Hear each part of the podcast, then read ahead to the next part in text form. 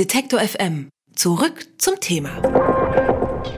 Auf den Tag genau ein Jahr, nachdem Donald Trump den Rückzug der USA aus dem Atomabkommen verkündet hat, zieht sich auch der Iran zumindest teilweise zurück. Währenddessen scheint die Beziehung zwischen beiden Ländern immer schlechter zu werden. Schon länger verfolgt die Trump-Regierung einen harten Kurs gegenüber dem Iran. Die Wirtschaft wird sanktioniert. Nun soll auch das amerikanische Militär in der Region mehr Präsenz zeigen. Ein militärischer Konflikt, der rückt für manche Beobachter immer näher, verursacht durch einen Eskalationskurs der Trump-Regierung. Ganz anders beurteilt unser Gesprächspartner Stefan Griegert die Lage am Persischen Golf.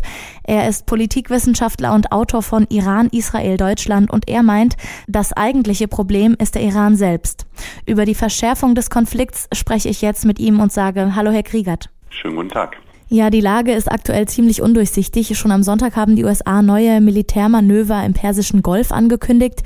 Jetzt reist der US-Außenminister statt nach Deutschland in den Irak und Irans Präsident Rouhani verkündet den teilweisen Austritt aus dem Atomabkommen. Ich frage Sie jetzt mal ganz offen, droht ein Krieg zwischen den USA und dem Iran? Äh, ich denke, das ist erstmal die falsch gestellte Frage. Was man daran sieht, äh, was das iranische Regime, was der Präsident Rouhani gerade verkündet hat, ist, dass es ja offensichtlich einen massiven Druck auf das Regime gibt, was ich für ausgesprochen positiv erachte. Und es ist eine ziemlich halbherzige Verkündigung, die das iranische Regime dort gemacht hat. Und das zeigt, dass sie ein sehr großes Interesse haben, an diesem Atomabkommen auch in der bestehenden Form festzuhalten, schlicht und einfach, weil es für sie sehr gut ist. Sie hätten ja schon vor einem Jahr, nachdem die USA sich daraus aus, wie ich finde, sehr nachvollziehbaren Gründen zurückgezogen haben, das ebenfalls aufkündigen können. Das haben sie nicht getan. Und auch jetzt, obwohl es diesen massiven Druck auf das iranische Regime gibt, obwohl es durchaus auch diese militärische Drohkulisse gibt, die die USA dort versuchen gerade aufzubauen, halten sie letzten Endes ja daran fest. Rouhani und auch sein Außenminister Zarif haben sehr deutlich betont, dass sie sich mit ihren Maßnahmen, mit diesem Minimalrückzug von einigen, wie sie das nennen, freiwilligen Verpflichtungen weiterhin innerhalb des Abkommens bewegen. Und ich denke, das ist auch nachvollziehbar, weil dieses Abkommen leider dem iranischen Regime ermöglicht, mit seinen Interessen sehr gut fortzufahren. Daher dieses Interesse an diesem Deal festzuhalten. Das sollte andersrum bedeuten, dass die Europäische Union, dass insbesondere auch Deutschland, darauf letzten Endes nicht hineinfallen sollte. Man hat sich ja selber im Westen, vor allem in Europa und in Deutschland, in eine Art Erpressungssituation begeben und die versucht der Iran natürlich jetzt für sich auszunutzen. Sie versuchen vor allem die Europäer gegen die US-Amerikaner auszuspielen und ich halte es für einen großen Fehler, wenn Europa und Deutschland dieses Spiel mitspielen.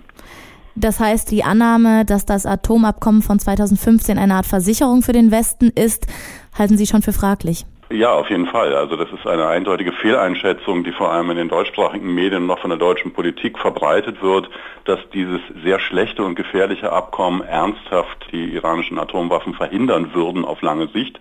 Das tut es eben nicht. Im Gegenteil, dieses Abkommen, äh, in dem sich das iranische Regime weitestgehend durchsetzen konnte, genau durch seine Erpressungstaktiken, kommt dem iranischen Regime sehr entgegen. Es institutionalisiert und legalisiert das iranische Atomprogramm, anstatt es wirklich zu beenden. Viele Dinge kommen überhaupt nicht vor in diesem Abkommen, wie zum Beispiel das iranische Raketenprogramm, was mittlerweile ja selbst von Befürwortern des Deals wie Angela Merkel sogar zugegeben wird und anerkannt wird, ohne dass irgendeine Konzeption sichtbar wäre, wie man auf diese mittlerweile anerkannten massiven Mängel des Abkommens eigentlich reagieren möchte.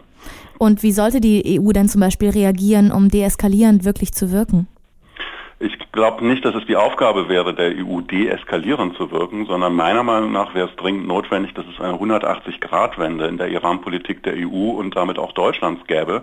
Und das würde bedeuten, keinerlei Unterstützung mehr für dieses Regime und stattdessen jegliche Unterstützung für die demokratisch-rechtsstaatliche und säkulare Opposition, sowohl im Iran als auch im Exil.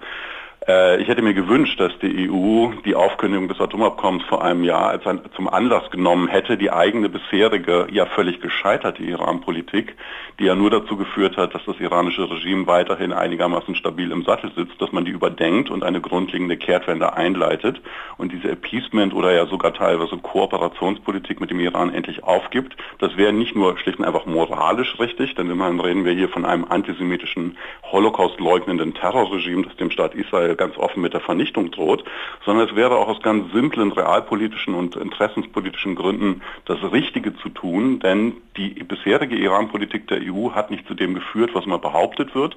Es wurde ja behauptet, auch von Anhängern des Abkommens, dass das zu einer Mäßigung des Regimes führen würde und solche Dinge.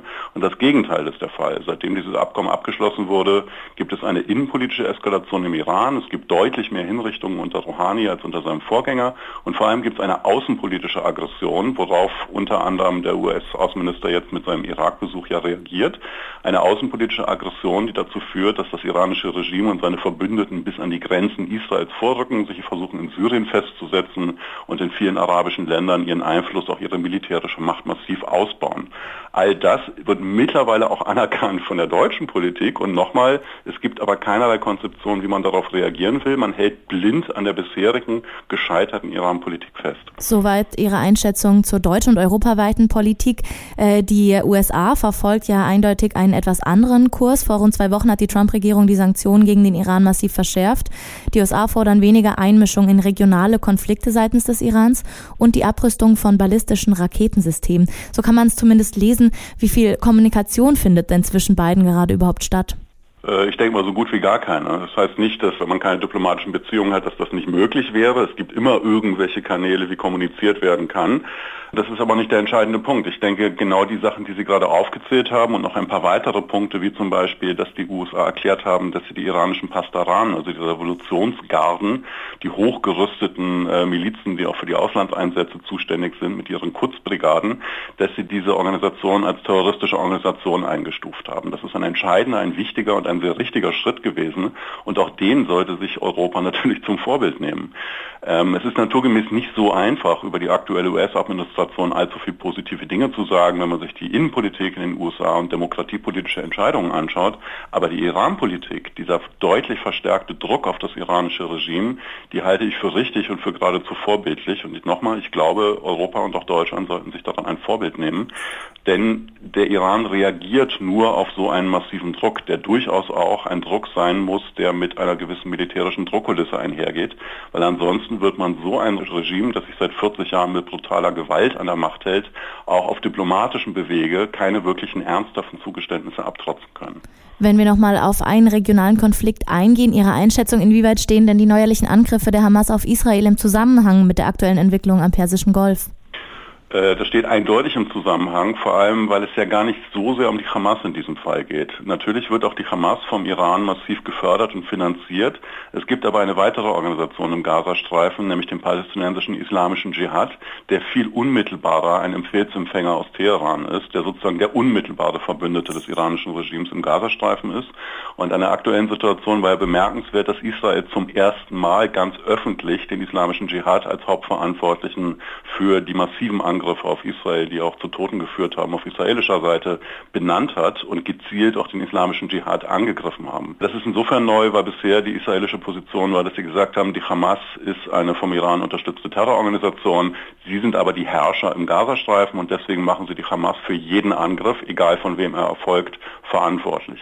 Jetzt gibt es da wirklich einen Shift in der israelischen Position und das ist eindeutig ein Signal an Teheran, dass Israel also sehr deutlich zeigt, dass sie wissen, dass es der unmittelbare Klient des Irans im Gazastreifen ist, der für diese massiven Beschuss, für diese massive Eskalation verantwortlich ist. Und natürlich ist die Hoffnung in Israel, dass diese, diese deutliche Ansage in Teheran verstanden wird, dass man also letzten Endes Teheran verantwortlich machen wird, wenn der islamische Dschihad aus dem Gazastreifen versuchen sollte, die Situation weiter zu eskalieren, was er gerade gerade wieder angekündigt hat. Gerade heute gab es Äußerungen äh, von der Führungsebene des islamischen Dschihad im Gazastreifen, dass das Ganze erst sozusagen das Präludium, der Auftakt gewesen sei für den eigentlichen Krieg und den eigentlichen Kampf gegen Israel. Für diese Politik ist das iranische Regime verantwortlich, das nach wie vor mit deutscher Unterstützung seine Politik betreiben kann.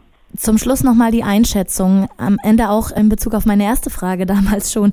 Ziel soll ein langfristiger Frieden im Nahen Osten sein. Sie haben jetzt ähm, teilweise auf jeden Fall die Politik der USA gelobt. Ähm, aber welche Schritte müssen USA und Iran unternehmen, um erstmal einen ernsthaften militärischen Konflikt zwischen diesen Staaten abzuwenden? Wenn Sie sagen, das langfristige Ziel ist ein Frieden im Nahen Osten, kann ich Ihnen sagen, was notwendig ist, nämlich die konsequente Bekämpfung von genau jenen Kräften, die diesen Frieden seit 40 Jahren verhindern. Und das sind radikal-islamistische Gruppierungen unterschiedlichster Provenienz, insbesondere aber das iranische Regime und seine Verbündeten, wie Gruppierungen wie Hamas und der palästinensische Dschihad, insbesondere aber auch die Hisbollah. Es ist sehr einfach, von Frieden zu reden und Deeskalation einzufordern. Wenn man das ernst meint, dann muss man genau diese Kräfte, die diesen Frieden systematisch verhindern, weil sie überhaupt kein Interesse an so etwas haben, weil das ihr Ziel nämlich nicht ist, weil ihr Ziel letzten Endes eine Destabilisierung der Situation ist, um den eigenen Machtbereich auszudehnen, dann muss man diese Kräfte bekämpfen. Sehen Sie denn die Gefahr, hier sind ja noch ein paar mehr Player mit dabei, zum Beispiel auch Saudi-Arabien, im Endeffekt auch oft zwischen Sunniten und Schiiten im Ende der Konflikt, ähm, die Gefahr eines Stellvertreterkrieges? Diese Gefahr gibt es natürlich immer im Nahen Osten und wir sehen solche Stellvertreterkriege, wobei ich nicht unbedingt mit Sunniten und Schiiten anfangen würde, sondern schon die jeweiligen Player benennen würde, weil natürlich sind das keine rein, äh, rein schiitischen, rein sunnitischen Organisationen jeweils, aber natürlich ist es so, dass es einen Konflikt zwischen unterschiedlichen Ausprägungen islamistischer Organisationen gibt. Und natürlich gibt es aktuell im Jemen bereits so eine Art Stellvertreterkrieg zwischen Saudi-Arabien und dem Iran äh, mit der jemenitischen Regierung und den Houthi-Rebellen, die massiv vom Iran unterstützt werden. Diese Gefahren gibt es, aber die Frage ist, wie man denen am besten begegnen kann. Und ich denke nochmal, dass es in erster Linie darum geht, den auch für Israel am gefährlichsten Player, und das ist das iranische Regime und seine Verbündeten, als allererstes sozusagen ins Visier zu nehmen, in dem Sinne, dass man ihnen keinerlei ähm, Erpressungspolitik mehr durchgehen lassen dürfte. Das sagt zumindest Professor Stefan Kriegert, mit dem ich über den eskalierenden Konflikt am Persischen Golf gesprochen habe. Er verteidigt die Außenpolitik der USA und sieht im Iran den eigentlichen Übeltäter. Die Lage vor Ort bleibt jedenfalls angespannt, denn der Iran hat seinen teilweisen Rückzug aus dem Atomabkommen angekündigt, genau ein Jahr nach den USA. Herr Kriegert, ich danke Ihnen für das Gespräch. Sehr gerne. Alle Beiträge, Reportagen und Interviews können Sie jederzeit nachhören im Netz auf FM.